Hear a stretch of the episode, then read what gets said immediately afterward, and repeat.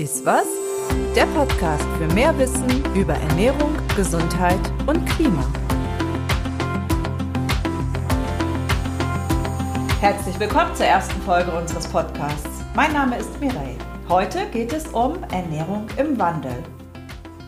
Unsere Ernährung ist mehr als das Essen auf dem Teller. Kuhmilch oder Hafermilch, Avocados aus Mexiko, Fleisch, Tofu oder Kichererbsen. Jeden Tag treffen wir bis zu 200 Ernährungsentscheidungen. Viele Faktoren spielen bei der Lebensmittelauswahl eine Rolle. Ernährungsexpertinnen empfehlen seit vielen Jahren mindestens fünf Portionen Obst und Gemüse am Tag zu essen. Im Durchschnitt zeigt sich jedoch ein anderes Bild. Anstatt Gemüse essen wir in Deutschland zu viele Fleisch- und Milchprodukte und viel zu viele zuckergesüßte und hochverarbeitete Lebensmittel. Und dies scheint nicht nur bei uns problematisch zu sein. Weltweit verändern sich Ernährungsgewohnheiten von einer pflanzenbasierten hin zu einer stark industriell geprägten Nahrung. Welche Auswirkungen dies auf unsere Gesundheit hat, wie unsere Ernährung den Klimawandel beeinflusst und welche Alternativen es gibt, darüber spreche ich gleich mit Dina Stratenwert. Sie leitet das Berliner Bildungsprojekt Food Justice, hat Lateinamerikanistik studiert und interessiert sich besonders für die Entwicklungen in Chile und Mexiko. Dort hat sie auch schon einige Zeit verbracht. Am liebsten isst sie selbstgemachte Pizza und Lasagne, Linsensalat mit Schafskäse oder Milchreis.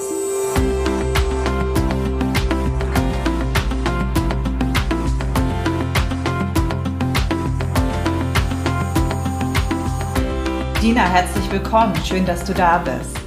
Du beschäftigst dich in dem Projekt Food Justice ähm, ja seit vielen Jahren schon mit dem globalen Ernährungswandel, also mit den Veränderungen von Ernährungsgewohnheiten. Fangen wir jetzt aber erstmal in Deutschland an. Ähm, wie würdest du denn unsere Ernährung zurzeit beschreiben? Ähm, ich empfinde die Ernährung in Deutschland so, dass sie sehr segregiert ist. Das heißt, es gibt ähm, Menschen, die sich sehr, sehr bewusst ernähren zum Beispiel Menschen, die sich entscheiden, sich vegan zu ernähren. Äh, und es gibt Menschen, und zwar viele, die sich schon eher sehr ungesund ernähren, äh, wozu ein hoher Fleischkonsum gehört, was ja in Deutschland traditionell so ist, und auch äh, ein hoher Zuckerkonsum. Ähm, das zeigt sich unter anderem daran, dass es seit Jahrzehnten so ist, dass es immer mehr Kinder gibt, die stark übergewichtig sind und deswegen Gefahr laufen, krank zu werden. Ähm, genau. Und das hat sich noch verschlimmert durch Corona. In Deutschland ist ja tatsächlich, ähm, ja, eigentlich haben wir so ein bisschen so einen Trend, dass ähm, in einigen Bevölkerungsschichten so der Fleischkonsum auch zurückgeht. Ähm, und auch wenn man so auf den durchschnittlichen Verzehr guckt, ist er ähm, zurückgegangen, liegt aber doch noch sehr hoch. Also ähm, wenn man das mit den Empfehlungen der Deutschen Gesellschaft für Ernährung ähm, vergleicht, die empfehlen 300 bis 600 Gramm pro Woche. Das sind so um die 30 Kilo im Jahr. Und da liegen wir halt immer noch im Durchschnitt bei 57 Kilogramm pro Jahr. Das ist äh, sehr viel und ähm, ja, hat auch Auswirkungen. Darüber sprechen wir ja auch noch später. Hm, ich würde gerne noch mal von dir wissen, wie siehst du das denn oder was ähm, ja, seht ihr auch in eurem Projekt, äh, wie ist es in anderen Ländern? Gibt es eigentlich einen globalen Trend, was Veränderung von Ernährung ähm, angeht und ähm, vielleicht da auch noch mal so mit Blick auch auf den Fleischkonsum? Es gibt global den Trend, die sogenannte in Anführungsstrichen westliche Diät oder westliche Ernährung zu übernehmen. Und diese westliche Ernährung steht unter anderem für hohen Fleischkonsum, mehr Konsum von Fertiggerichten und auch mehr Rauchen und Alkohol. Ähm, und das hängt einfach damit zusammen, dass durch die Werbung und generell auch durchs Fernsehen das Bild vermittelt wird, dass diese westliche Ernährung gut und toll ist.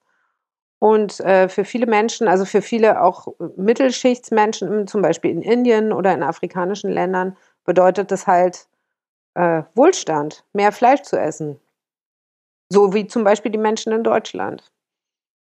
Es ja, scheint irgendwie so, dass weltweit die Ernährung eigentlich immer eintöniger wird. Also eigentlich so das, was vielleicht auch in vielen Ländern traditionell an Grundnahrungsmitteln da ist, was eigentlich auch an äh, Gemüse ähm, gegessen wird oder ähm, ja, was sozusagen traditionell auf dem Speiseplan steht, dann auch ähm, von dieser ja, industriell geprägten Nahrungsproduktion verdrängt wird. Kannst du da noch mal so ein bisschen mehr zu erzählen, wie das auch so funktioniert? Ähm, also ja, warum verbreitet sich das eigentlich weltweit? Ähm, das hat auf jeden Fall was mit Marktliberalisierung zu tun, also damit, dass seit den 80er Jahren im globalen Süden die Länder ihre Märkte geöffnet haben für global operierende Unternehmen. Und dadurch hat sich sowohl die Produktion als auch der Konsum von Nahrungsmitteln stark verändert. Also das kann man einfach beispielhaft mal zeigen an der Geschichte von einem kleinen Landwirt, der seine traditionellen äh, Anbaufrüchte anbaut und dann durch die Marktliberalisierung äh, kann er aber nicht mehr konkurrieren mit günstigen Importprodukten, die durch Freihandelsverträge zum Beispiel befördert ins Land kommen. Außerdem kann es auch sein, dass er sein Land verliert, weil ähm, sich die Regierung entscheidet, dass sie es besonders befördern möchte, dass für den Export in großem Stil irgendwas angebaut wird. Ähm, und daraufhin bewegt sich dieser äh, kleine Landwirt, gibt es auf, Landwirt zu sein und äh, zieht in die Stadt und besorgt sich da irgendeinen Job, was höchstwahrscheinlich auch erstmal kein besonders gut bezahlter Job ist. Vielleicht muss er auch weit fahren für diesen Job. Und natürlich kann er kein, keine Produkte mehr anbauen und deswegen äh, wird er einkaufen gehen und da sind die Möglichkeiten sehr viel begrenzter, was frische Produkte angeht und deswegen verändert er seine Ernährung. Also das ist so das Beispielhafte für, wie sich systemisch durch die mangelnde Förderung von kleinen Landwirten und eher die Förderung von großen so Exportprodukten äh, für die Menschen der Konsum auch ändert.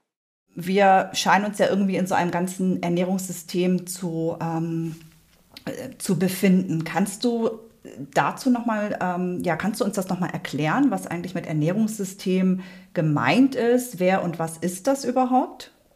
Ich äh, habe vor ein paar Tagen gerade in einem wissenschaftlichen Text eine Definition des Ernährungssystems gelesen. Da schreiben die AutorInnen, im Ernährungssystem sind all diejenigen miteinander verbunden, die vom Weg der Nahrungsmittel vom Feld bis auf den Teller betroffen sind.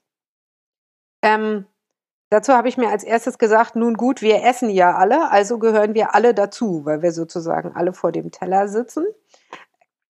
Ähm, was die Produktion angeht, äh, da gibt es ja ganz verschiedene Akteure. Da gibt es den kleinen Landwirt, von dem ich gerade gesprochen habe, oder die Unternehmenschefin.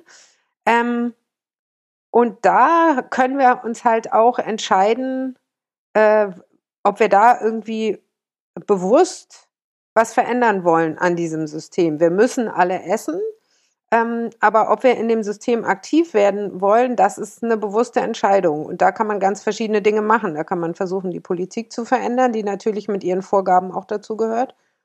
Oder zum Beispiel bestimmte Produkte nicht zu kaufen. Es gibt ja immer wieder so Boykottaktionen. Oder auch einfach gegenüber von meinem Haus auf einer Baumscheibe einen Rosmarinstrauch zu pflanzen, den meine Nachbarinnen und ich dann ernten können. Vielleicht da noch mal so auch einen Schritt zurück. Ähm, ja, warum ist es eigentlich für uns äh, auch so wichtig, da ähm, auf unsere Ernährung zu gucken, was hat eigentlich, was hängt eigentlich alles mit unserer Ernährung zusammen ähm, und was hat das auch für Auswirkungen? Und da möchte ich erstmal den Blick nochmal auf das Thema Gesundheit auch richten.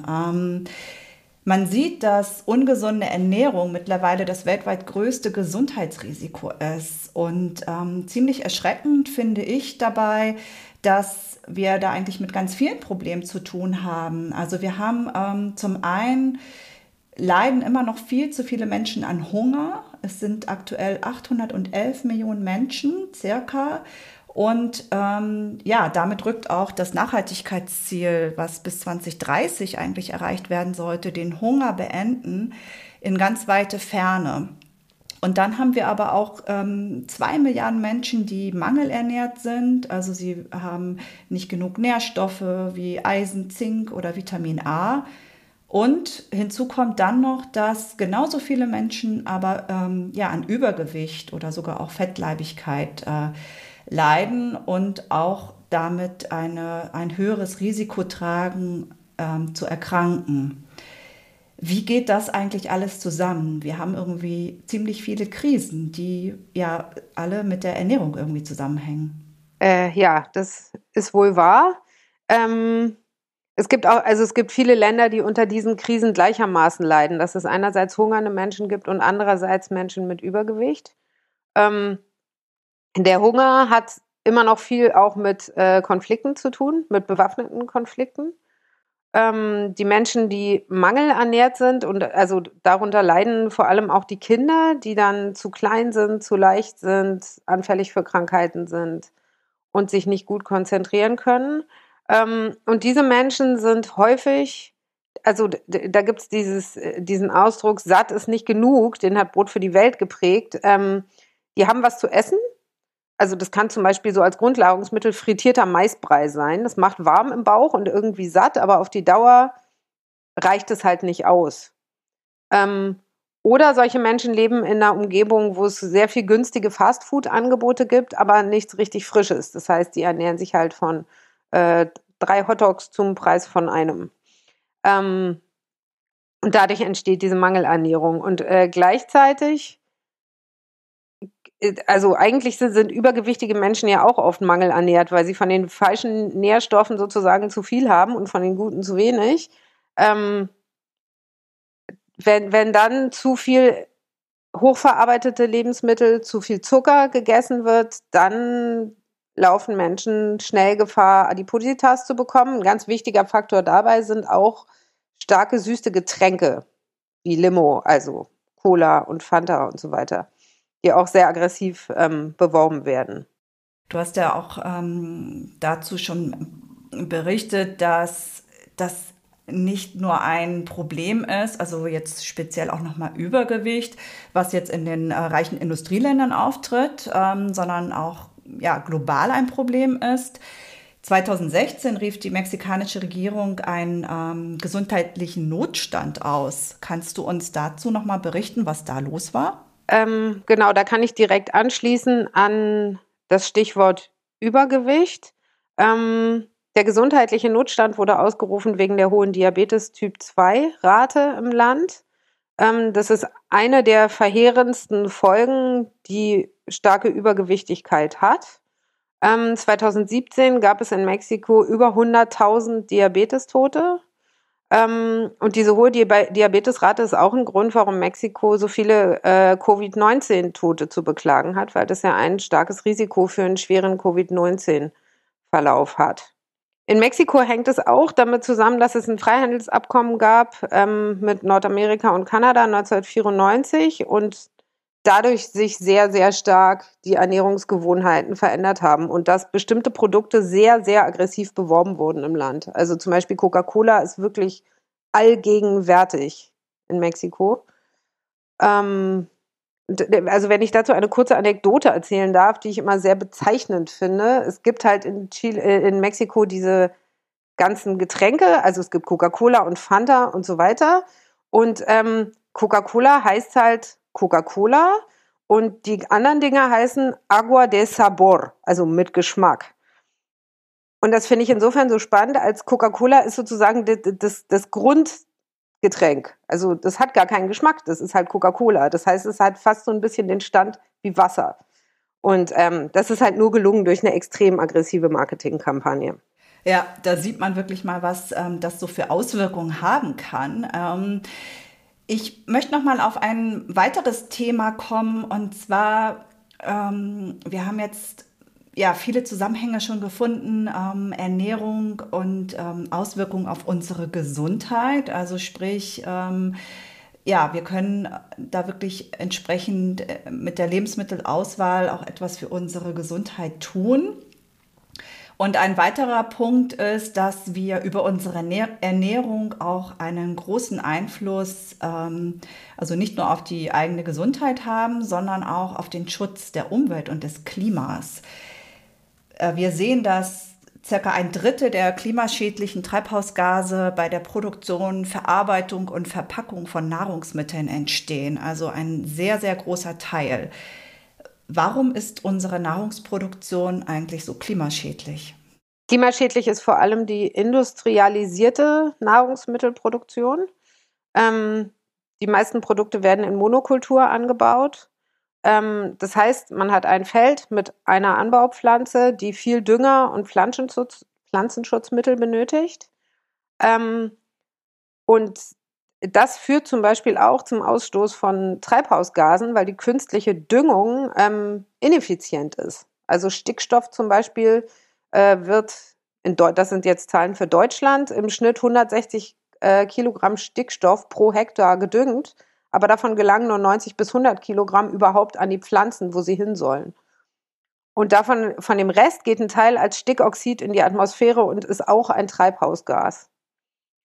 Ähm, und dieser Monokulturanbau von Pflanzen wird ja auch für die Produktion von Fleisch genutzt. Also für, für Tiere braucht man Futtermittel und ähm, die Herstellung von Fleisch durch Massentierhaltung benötigt natürlich viele Futtermittel, weil die Kühe nicht auf der Weide stehen. Ähm, rund 33 Prozent der weltweiten Anbauflächen werden für die Produktion von Viehfutter verwendet. Und das ist natürlich alles sehr ineffizient. Ähm, und produziert so sehr viele Treibhausgase. Plus noch der Transport. Und plus noch die Tatsache, dass von den ganzen Produkten ein Drittel verloren gehen oder verschwendet werden und damit noch nicht mal genutzt werden. Sprich, wenn wir entsprechend ähm, unsere Ernährung ähm, ja, unter dem Aspekt Gesundheit äh, verändern, und uns ähm, ja so ernähren, dass wir auch den Ernährungsempfehlungen sozusagen auch näher kommen. Also was ja schon heißt, dass wir Fleischkonsum reduzieren, mehr Obst und Gemüse essen, ähm, auch auf äh, Hülsenfrüchte, zum Beispiel Linsen, äh, Bohnen ähm, vermehrt ähm, in unseren oder ja auch äh, zubereiten dann können wir sozusagen oder schützen wir auch das Klima. Habe ich das richtig verstanden? Ähm, also ist es eigentlich ganz einfach. Einerseits ist so viel Fleisch nicht gut. Also man kann tatsächlich sehr viel weniger CO2-intensive Ernährung erreichen durch weniger Fleischkonsum. Und je weniger verarbeitet unsere Lebensmittel sind, desto besser. Weil einfach die vielen Verarbeitungsschritte natürlich auch ähm, ressourcenintensiv sind und auch klimaschädlich. Ähm, und weil für hochverarbeitete Lebensmittel, ähm, also dazu gehört zum Beispiel so Formfleisch oder auch so Fertiggerichte oder Schokoriegel auch. Ähm, dafür werden halt so auch in Monokultur angebaute Grundnahrungsmittel eher wie Weizen oder industrieller Mais benutzt. Das heißt, alles, was ich mir selber koche, ist sowohl für mich als auch für den Planeten besser. Das ähm, ist schon mal ein guter Tipp und wichtig für meine nächste Frage auch. Ähm, was muss denn geschehen, damit unsere Ernährung einfach gesünder und auch nachhaltiger wird? Da kann man ja auf verschiedener Ebene ansetzen und ich möchte erstmal mit dir auf ähm, ja, unsere Rolle, also die Rolle von Konsumentinnen schauen. Was haben wir eigentlich für Handlungsoptionen? Wir können uns dessen bewusst werden, was eigentlich in unserer näheren Umgebung ist, zu der Zeit, wo ich jetzt gerade mich befinde, zu essen gibt. Ähm, also weil regionales, saisonales Essen immer noch am klimafreundlichsten auf jeden Fall ist. Und dann ist es auch so, was saisonal in der Kiste ist, ist häufig auch gesund. Also im Moment ist ja zum Beispiel gerade Kohlzeit und Kohl hat total viel Vitamin C und ist deswegen gut jetzt im Winter gegen Erkältungen. Ähm, äh, und wie gesagt, ähm, immer lieber gucken, dass man frisches, frische Zutaten kauft und aus denen selbst was kocht. Je unabhängiger man ist von großen Firmen, die für ein Lebensmittel herstellen, desto besser ist es. Ich sehe öfter oder auch ein Problem, dass es halt manchmal gar nicht so einfach ist, sich auch gesund zu ernähren, weil natürlich auch ähm, oftmals auch über den Preis ähm, Lebensmittel auch ausgewählt werden. Ähm, und es tatsächlich manchmal vorkommt, dass Obst und Gemüse teurer ist als verpacktes Fleisch im Supermarkt. Das ist auf jeden Fall ein Faktor. Ähm, ich denke, damit hat es auch zu tun, dass Menschen mit äh, weniger Ressourcen ähm, häufig ungesünder sind und sich ungesünder ernähren. Ähm, und es ist auch in, also das ist auch in vielen Ländern des globalen Südens noch viel dramatischer, wo teilweise wirklich Menschen in ärmeren Gegenden gar keinen Zugang zu überhaupt zu frischem Obst und Gemüse haben. sondern dann eher zu so kleinen Läden gehen, wo es alles in kleinen Portionen vorverpackt gibt. Ähm, also gerade für die Ärmsten ist es, ist es teilweise ein sehr, sehr wichtiger Faktor. Genau, und da müsste politisch dagegen gesteuert werden. Welche Rolle spielen denn zum Beispiel gesetzliche Vorgaben? Ähm, ich ja, nochmal vielleicht Beispiel Mexiko. Ähm, es gibt dort ja seit einigen Jahren eine Steuer auf zuckerhaltige Getränke. Kannst du nochmal erzählen, wie ist es dazu gekommen und ähm, wie wirkt sich das auch aus?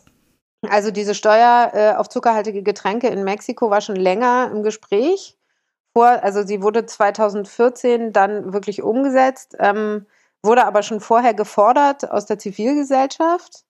Ähm, es gibt einen Zusammenschluss an Organisationen aus Mexiko, ähm, der sich schon sehr lange dafür einsetzt.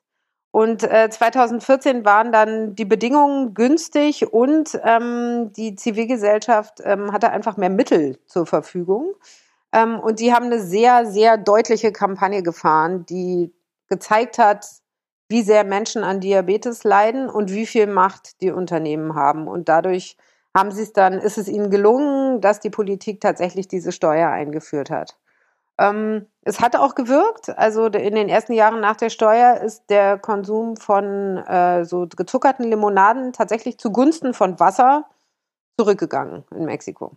In Deutschland gibt es bisher keine Steuer auf zuckerhaltige Getränke. Ähm, es wird ja auch manchmal diskutiert, zum Beispiel auch die Steuer ähm, für Obst und Gemüse irgendwie zu senken, aber ähm, diese Umsetzung gibt es in Deutschland noch nicht. Im Moment wird auf eine freiwillige Kennzeichnung gesetzt mit dem sogenannten Nutri-Score. Was steckt denn hinter diesem Nutri-Score und hast du da auch eine Bewertung für uns? Also der Nutri-Score wurde in Frankreich entwickelt ähm, und es ist eine so eine Art Ampelkennzeichnung in den Kategorien A bis E ähm, und Rot-Grün sozusagen. Und der rechnet die ungesunden und die gesunden Nährstoffe gegeneinander auf und gibt dann eine Empfehlung durch die Kennzeichnung, ähm, ob man dieses Produkt kaufen sollte oder nicht. Ähm, diese Empfehlungen gelten immer nur innerhalb einer Produktgruppe. Das heißt, ich kann verschiedene Fertigpizzen miteinander vergleichen und ich kann verschiedene Fruchtjoghurts zum Beispiel miteinander vergleichen. Was denn jetzt gesünder oder ungesünder ist. Ähm, ich denke, wenn es einen Nutri-Score auf einem Produkt gibt, dann ist auf jeden Fall mehr Information für den Menschen, der das einkauft, auf dem Produkt, als wenn da keiner drauf ist. Ähm, trotzdem finde ich das einander, das Gegeneinander aufrechnen von Nährstoffen und ungesunden Nährstoffen zu kompliziert. Ähm, ich fände es besser, wenn es wie in Chile Warnhinweise auf ungesunden Produkten gäbe. Ganz klar. Dieses Produkt hat zu viel Zucker, kauf es nicht. Punkt. Weil es einfach ein viel klarerer, eine viel klarere Ansage hat, äh, ist. Und es muss natürlich verpflichtend sein. Genau, dann hätte es tatsächlich diesen äh, Charakter einer Warnung. Wir haben jetzt in Deutschland mit dem Nutri-Score eine Information. Mm, es gibt ähm, aus einer Untersuchung von der Verbraucherzentrale Bundesverband eine Zahl, dass 85 Prozent der Befragten es sehr oder eher wichtig fänden, dass der Nutri-Score vor allen Dingen auch verpflichtend ist. Denn er ist zurzeit ja ähm, freiwillig, wird freiwillig von der Lebensmittelindustrie angewendet. Ähm, was hindert, äh, ja, was hindert uns eigentlich daran, diesen Nutri-Score dann auch verpflichtend zu machen? Soweit ich das verstehe, ist eine verpflichtende Anwendung des Nutri-Scores ähm, durch EU-Recht nicht durchsetzbar. Noch.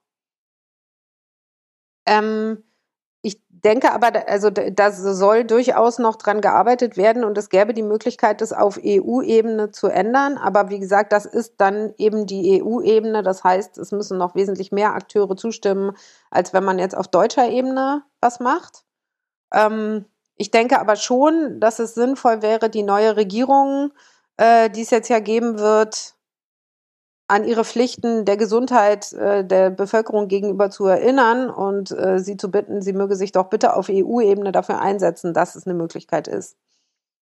Genau, es gibt ja tatsächlich ähm, die Möglichkeit, über Kennzeichnung halt zu informieren oder besser wäre es dann noch, wie du gesagt hast, was äh, in, ja, in Chile gemacht wird, dass wirklich gewarnt wird vor ungesunden Inhaltsstoffen oder dann ungesunden Lebensmitteln. Es gibt ja auch noch die Möglichkeit, ähm, auch in der Gemeinschaftsverpflegung irgendwie äh, anzusetzen und einfach darüber viel mehr Menschen ähm, die Möglichkeit zu geben, sich auch ähm, ja, gesund äh, und regional und entsprechend dann auch nachhaltig ernähren zu können. Hast du da noch ähm, ja, Informationen für uns, wie sowas aussehen könnte oder woran äh, scheitert es im Moment noch? Das finde ich auch ganz wichtig, weil es einfach auch die sozialen Ungleichheiten ausgleichen würde. Alle Kinder gehen in die Schule. Wenn es in der Schule wirklich gesundes Essen gäbe, dann hätte jedes Kind schon mal ein gesundes Mittagessen. Das wäre ein toller Fortschritt. Ähm, in Chile ist es inzwischen auch verboten, äh, ungesundes Essen, also mit dem entsprechenden Warnhinweis versehenes Essen in den Schulen zu verkaufen. Das finde ich einen guten Ansatz. Also sozusagen das Restriktive, dass man sagt, bestimmte Produkte dürfen einfach äh, dort nicht verkauft werden. Ähm, und äh, dann kenne ich dieses Beispiel aus äh, Brasilien, wo in Südbrasilien Schulen mit regional ökologisch angebauten Lebensmitteln versorgt werden, was einerseits den ProduzentInnen eine sichere ähm, Absatzmöglichkeit für ihre Produkte gibt und andererseits den Kindern regional pro produziertes, gesundes Essen. Das finde ich ganz großartig und fände ich sehr schön, wenn man das auch hier äh, weiter befördern könnte. Es scheint, dass wir tatsächlich in Deutschland ähm, da auch noch einiges von anderen Ländern oder was in anderen Ländern ähm, tatsächlich schon umgesetzt wird, auch lernen können. Das finde ich sehr, sehr spannend. Zum Abschluss ähm, würde ich dich gerne noch mal bitten, dass du ähm, ja, uns noch mal erklärst oder ja, in einem Satz sagst, wie sieht deine Vision für eine ernährungs- und klimagerechte Zukunft aus? Äh, meine Vision für eine ernährungs- und klimagerechte Zukunft sieht sehr kleinteilig aus. Die Produkte, die die Menschen essen, wachsen vor allem in ihrer Region und der Anbau ist angepasst an die Klima- und Bodenbedingungen in dieser Region. Ähm, und die Menschen haben wieder ein viel engeres Verhältnis zu dem, was sie eigentlich essen.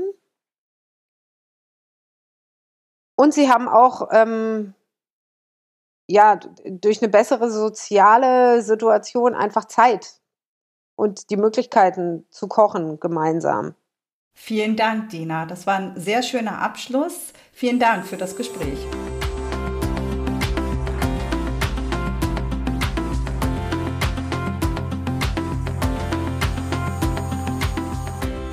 Das war das Gespräch mit Dina Stratenwert vom Bildungsprojekt Food Justice. Wenn ihr wissen wollt, was hinter der planetaren Gesundheitsdiät steckt und welche Chancen diese Ernährungsweise für eine globale Ernährungswende hat, dann schaltet beim nächsten Mal wieder ein bei der nächsten Folge von Ist was. Es gibt nämlich konkrete Ideen, wie wir es besser machen können, um uns gesund und klimafreundlich zu ernähren. Viele weitere Infos und Lesetipps findet ihr in der Beschreibung zu unserem Podcast. Und wenn ihr Rückmeldungen äh, oder auch Fragen habt, dann schreibt uns gerne an podcast.agrarkoordination.de. Und zuletzt, wenn euch dieser Podcast gefällt, dann lasst uns gerne ein Abo da und wir hören uns, wenn es wieder heißt, ist was.